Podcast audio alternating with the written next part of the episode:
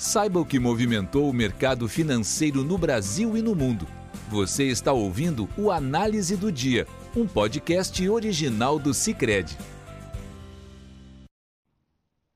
Pessoal, aqui quem fala é Felipe Stona. Hoje é dia 30 de novembro e na análise do dia de hoje nós vamos falar do processo de recuperação da economia chinesa, do resultado primário do governo brasileiro e dos principais movimentos do mercado no dia de hoje. Começando pelo destaque econômico do dia, foi divulgado o PMI de manufatura da economia chinesa, que indica qual o nível de atividade das fábricas no país. O indicador passou de 51,4 para 52,1 em novembro, lembrando que um PMI acima de 50 pontos já indica uma expansão. Esse é o maior valor do índice desde setembro de 2017 e ficou acima da expectativa dos economistas a indústria chinesa tem sido o principal motor da recuperação econômica do país desde o segundo trimestre de 2020. Agora, a expectativa fica pela recuperação do setor de serviços, dado que os chineses têm controlado o coronavírus de uma forma relativamente positiva, o que permite, o que, permite que restaurantes, entre outras atividades ligadas ao setor de serviços, voltem a funcionar com mais força. Olhando para algumas aberturas do PMI de manufatura da China, a gente ainda vê que no subíndice de produção das fábricas, teve uma alta de 2 pontos, chegando a 55 pontos é, esse subíndice. Conforme alguns analistas especialistas em economia chinesa, a tendência é que a produção siga forte nos próximos meses, justamente para tentar recompor os estoques que acabaram diminuindo bastante nesse processo de recuperação pós-pandemia.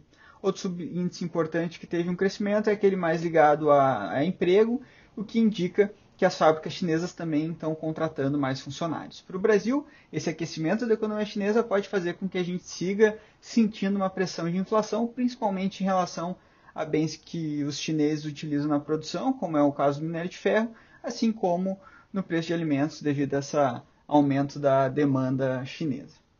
No Brasil foi divulgado o resultado primário do setor público consolidado superavitário em 3 bilhões em outubro, melhor, uma melhor significativa em relação aos meses anteriores, que se deu pelo lado da receita por causa de pagamentos dos diferimentos e pelo lado da despesa, da despesa pelo menor gasto com a pandemia. Com isso, a dívida bruta subiu de 90,5% do PIB para 90,7% do PIB.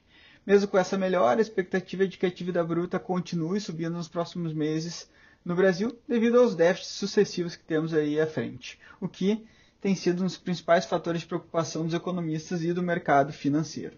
Na parte política, analistas destacam que o segundo turno das eleições municipais confirmaram uma tendência que já podia ser observada no primeiro turno, como o fortalecimento dos partidos mais de centro, como foi o caso da, do resultado em São Paulo e no Rio de Janeiro. Em relação às esquerdas, os analistas políticos destacam que essas aparentemente perderam força nas eleições municipais e caminham para uma divisão entre, entre dois grupos. Um grupo com os partidos mais ligados ao PT e outro grupo mais ligados ao PDT e ao PSB.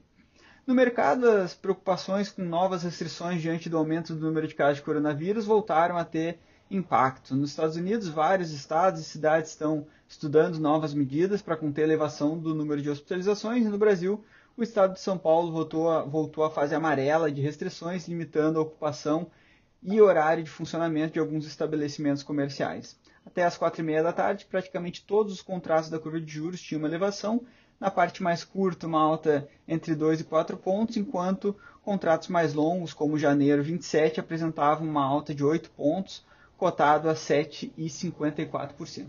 O dólar abriu o dia cotado em 5,34, no período da manhã operou em queda, chegando a 5,27 nos primeiros minutos da abertura do mercado.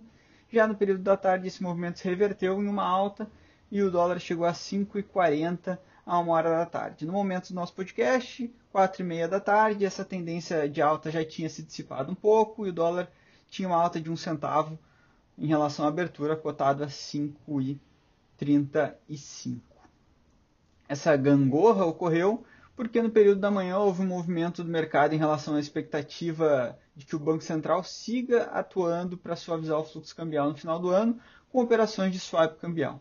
Essa valorização do real acabou se apagando ao longo do dia com as incertezas da pandemia e um movimento de, e um movimento de realizações, conforme alguns analistas de mercado. Em relação às bolsas, dias de queda generalizado, nos Estados Unidos, o Dow Jones tinha uma queda de 1,2% até as 4,5%, O, à tarde, esse movimento semelhante ao que ocorreu no período da manhã na Europa, e aqui no Brasil, o Ibovespa também operava em queda, uma queda um pouco é, em torno de 1,3% abaixo dos 110 mil pontos.